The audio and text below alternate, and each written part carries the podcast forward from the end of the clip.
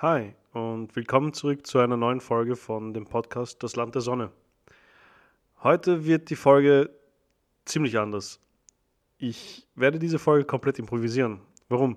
Ich habe jetzt die letzte Zeit wirklich versucht, Notizen zu machen oder einen, einen roten Faden zu finden für die Informationen und insbesondere für diese letzte Folge für dieses Jahr ich habe sehr viel darüber nachgedacht und sehr vieles verworfen und bin schlussendlich zu dem Punkt gekommen, wo ich mir gedacht habe, eigentlich ist es vernünftiger, dass ich euch erzähle, um was es eigentlich geht. Und in dieser Folge geht es um nichts anderes als einen kurzen Recap von dem, was wir gehört haben und auch einen kleinen Input meinerseits aus. Und bevor ich jetzt zu diesem Input komme, der von meiner persönlichen Meinung geprägt ist, werde ich mit der ähm, Zusammenfassung vielleicht anfangen. Zuletzt befanden wir uns eigentlich in Zeiten der Veränderungen der alten Welt, besonders für das Römische Reich und als auch das Sassanidenreich. Beide Reiche waren immens und hatten nicht nur das Problem, dass sie sich gegenseitig die ganze Zeit in Schach halten mussten, sondern hatten auch noch andere Grenzen und dementsprechend noch andere Probleme. Die Römer zum Beispiel hatten die Barbaren, sowie die Goten, äh, die Franken, die Vandalen. Das waren ihre neuen Feinde, die aufgrund einer anderen Bedrohung sozusagen gezwungen waren, aus Zentraleuropa weit in den Süden zu marschieren. Die Sassaniden hatten auch so ein ähnliches Problem und sie mussten sich im Osten insbesondere gegen ihre unter Anführungszeichen Barbaren kümmern, wie die Kuschana oder die Saken. In den folgenden Jahren änderte sich enorm viel. Nicht nur an den Grenzen selbst, sondern auch in der Politik, insbesondere für Rom zum Beispiel. Konstantin der Große führte das Christentum, welches eigentlich ursprünglich von den Römern verfolgt wurde, als Staatsreligion ein. Gleichzeitig ernannte er das ehemalige Byzantion zu Konstantinopel, das heutige Istanbul. Und diese Stadt wurde dann auch noch zur Hauptstadt des neuen römischen Reiches ernannt für die Römer waren viele Probleme neu. Die Probleme der Einfälle der Barbaren, insbesondere dieses Gerüchts, dass die Hunnen eben kommen. Und die Hunnen waren ein gefürchtetes Volk. Sie scheuchten nämlich angeblich all diese Leute nach Rom, wie bereits gesagt. Wir lernen oft in der Geschichte von dem Event oder von dem Ereignis namens die Völkerwanderung und dass die Völkerwanderung der Grund des Falles von Westrom ist das stimmt nicht so ganz. Das ist nicht so ein punktuelles Ereignis. Wir reden hier gerade über 200 Jahre und nicht nur das war der Grund. Die Korruption, ähm, die, die, die, die Sklavenwirtschaft, die geherrscht hat dort, all diese verschiedensten Punkte äh, haben dazu geführt, dass das Römische Reich sich geteilt und natürlich auch, dass ein Teil davon aufgelöst wurde. Im Gegensatz zu den Römern hatten die Sassaniden zum Beispiel die Hunnen besiegt. Sie konnten sie nicht wirklich komplett besiegen, aber wenigstens abwehren. Und im Gegensatz zu Rom zum Beispiel wurde die christliche Religion nicht eingeführt, sondern ganz im Gegenteil, sie wurde strengstens verfolgt. Es war ein großes Tabu, christliche Religion zu sein. Das vierte und fünfte Jahrhundert, in diesem Zeitraum bewegen wir uns, war eben eine Zeit des Wechsels. Und eben eines dieser größten Ereignisse zu dieser Zeit war der Fall des westlichen römischen Reiches. Das war ein, ein, ein monumentaler Moment in der europäischen Geschichte. Und trotzdem werde ich heute nicht davon sprechen. Nach wirklich langem Überlegen habe ich mich dagegen entschlossen, und zwar aus mehreren Gründen. Erstens, und den Grund hatte ich schon einmal, ist das kein Podcast über das Römische Reich. Zweitens, die Komplexität dieser Phase würde es mir nicht ermöglichen, dieses Thema in ein oder zwei oder fünf Folgen zu erzählen. Und drittens, wird über den Nahen Osten kaum Großartiges mehr überliefert in dieser Zeit. Es geht hauptsächlich immer nur um kurze Konflikte, kurze Kriege zwischen dem Byzantinischen Reich, also auch genannt das Oströmische Reich, und dem eben Sassanidenreich. Diese Folge ist mehr ein, ein Epilog. Es ist das Ende einer Ära unter der Herrschaft des Weströmischen Reiches. Der Nahe Osten war seit dem Fall der Seleukiden praktisch immer unter römischer Herrschaft. Aber das änderte sich. Es änderte sich für die Römer und auch für die Sassaniden. Eine Reihe von Umständen, besonderer Umständen, führten dazu, dass es eben einen neuen Einfluss aus dem südarabischen Teil beziehungsweise aus der arabischen Halbinsel kommt. Und auf dieses Thema werde ich dann in der neuen und in der nächsten Staffel eingehen. Aber jetzt zu meinem Input. Ich möchte euch ein bisschen erzählen, wie für mich dieses letzte Jahr war, insbesondere natürlich was den Podcast betrifft. Dieser Podcast ist ein, ein, ein Hobby, es ist eine Leidenschaft für mich. Ich mache das aus, aus, aus Spaß und Interesse. Ich lerne selber Neues und es freut mich immer wieder, wenn ich weiß und sehe, dass auch andere Leute sich dafür interessieren. Auch wenn es nur ein, zwei Leute sind. Das ist vollkommen genug. Ich mache es ja hauptsächlich auch für mich. Ich freue mich über, über die Informationen und, und das neue Wissen, das ich gewinnen kann, das ich nicht in meiner schulischen oder akademischen Zeit gewinnen konnte. Ich versuche natürlich auch den Podcast qualitativ immer wieder zu verbessern. Ich probiere Neues aus. Ich schaue, ob ich es irgendwie schaffe, es ein bisschen geschmackiger so zu machen.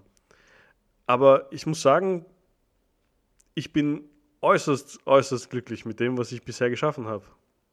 Und das, das ginge, glaube ich, gar nicht, wenn ich nicht wüsste, dass es so viele Leute gibt, die mich dabei unterstützen und die mir, die mir auch immer wieder Mut machen und mich, mich dazu bringen, weiterhin daran festzuhalten und weiterhin dieses Werk fortzuführen. Wie ich schon mal gesagt hatte in meiner ersten Folge, ich, in meiner Jugend war ich öfters in Syrien, beziehungsweise in meinen Kindesjahren. Mein Ursprung stammt von dort.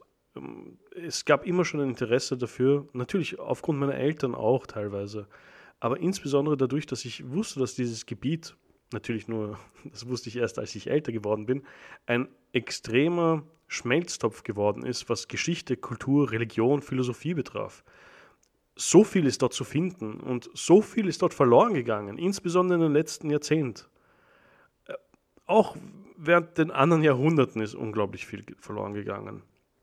Und ich finde das äußerst schade. Ich finde es auch sehr schade, dass diesem Gebiet natürlich nicht sehr viel Aufmerksamkeit ge geben wird. Ich meine, wenn wir uns das anschauen und wenn wir uns den Nahen Osten als Ganzes betrachten, hat das immer einen negativen Beigeschmack. Und ich hoffe, dass ich Leuten, die sich vielleicht nicht so gut auskennen, zeigen konnte, dass es nicht nur das ist, was man so sieht in den Nachrichten, und, sondern viel, viel mehr hat und viel, viel mehr zu bieten hat. Ich habe noch nicht einmal über dies, das Essen geredet. Ich rede ja nur von der Geschichte selbst. Ein bisschen Religion, vielleicht ein bisschen Philosophie kommt dazu. Besonders jetzt mit älteren Jahren ähm, realisiere ich eigentlich, wie viel ich verpasst habe, als ich dort war. Ich konnte zum Beispiel noch Palmyra sehen, bevor es zerstört wurde.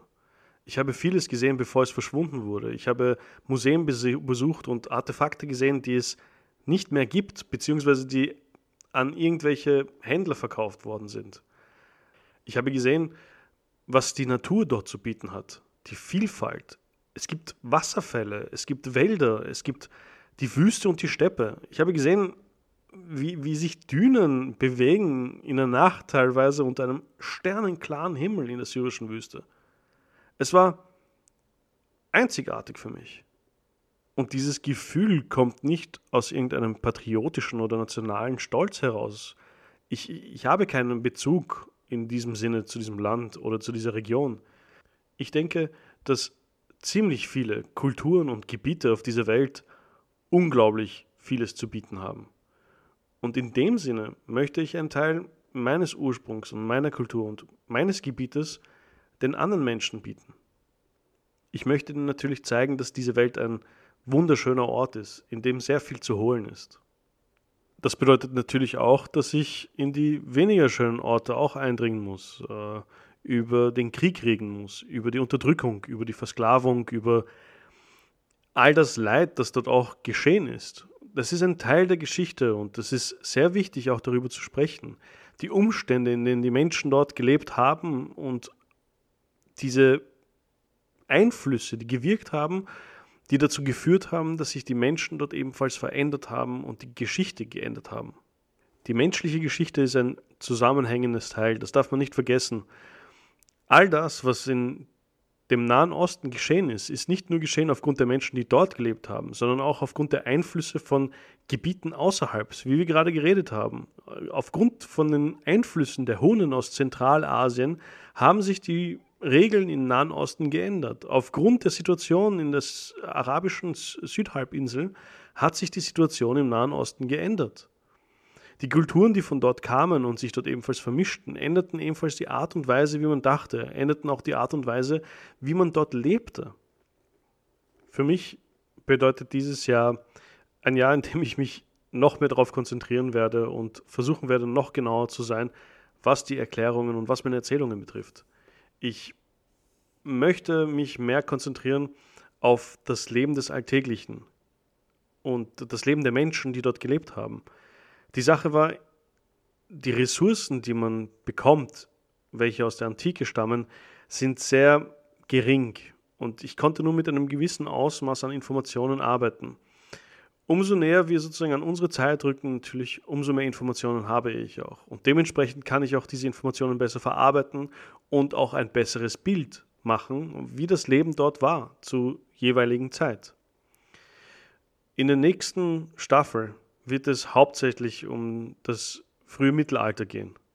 Es wird sehr stark darauf eingehen, auf das, was die Menschen heutzutage als den Nahen Osten bezeichnen, beziehungsweise das Bild, das sie sehen, wenn sie Nahe Osten sagen. Ich möchte über den Ursprung davon reden, wie es dazu kam und was für Einflüsse dafür geführt haben, dass sich diese Situationen auch so verändert haben. Aber schlussendlich kommt es in dieser Folge nur auf eins hinaus. Danke wirklich danke an alle, die mir geholfen haben, die mir zuhören. Danke an alle, die mich unterstützen und mir weiterhin auch wirklich eine Inspiration sind. Und ich wünsche noch allen, die am Ende des Jahres diesen Podcast noch hören, ein schönes, frohes neues Jahr und gute Feiertage mit der Familie und den Freunden. Und ich hoffe, dass wir uns nächstes Jahr auch wieder hören. Prosit!